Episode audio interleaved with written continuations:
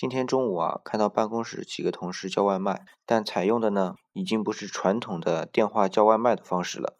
而是通过微信，而且啊，还是拼单的方式。后来我去了解了一下，那个平台还叫什么饿了么。整个过程啊是这样的：他们先建了一个群，然后有一个人发起，然后群里的其他同事一起在上面拼单。当拼完单之后啊，这个订单就会发送到外卖那里去，后啊外卖就会过来送餐，其人呢就会用微信支付，然后拼单的同事再用其他方式会给他钱，有的同事啊会用支付宝来划账。你看啊，整个过程用了微信群、饿了么。